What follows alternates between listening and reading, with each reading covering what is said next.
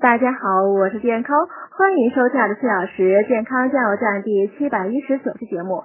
今天讲男人少坐凉的硬的椅子下节。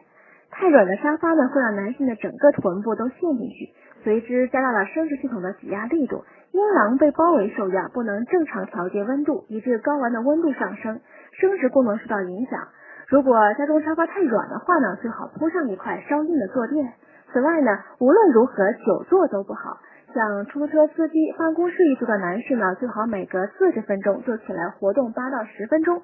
尤其是出租车司机呢，不仅坐的时间长，座椅温度呢也被发动机烘得很高，一直坐在车里呢，对前列腺和睾丸呢都没好处。因此，出租车司机呢可考虑每拉几个客人就停下车来呼吸一下新鲜空气，活动一下关节。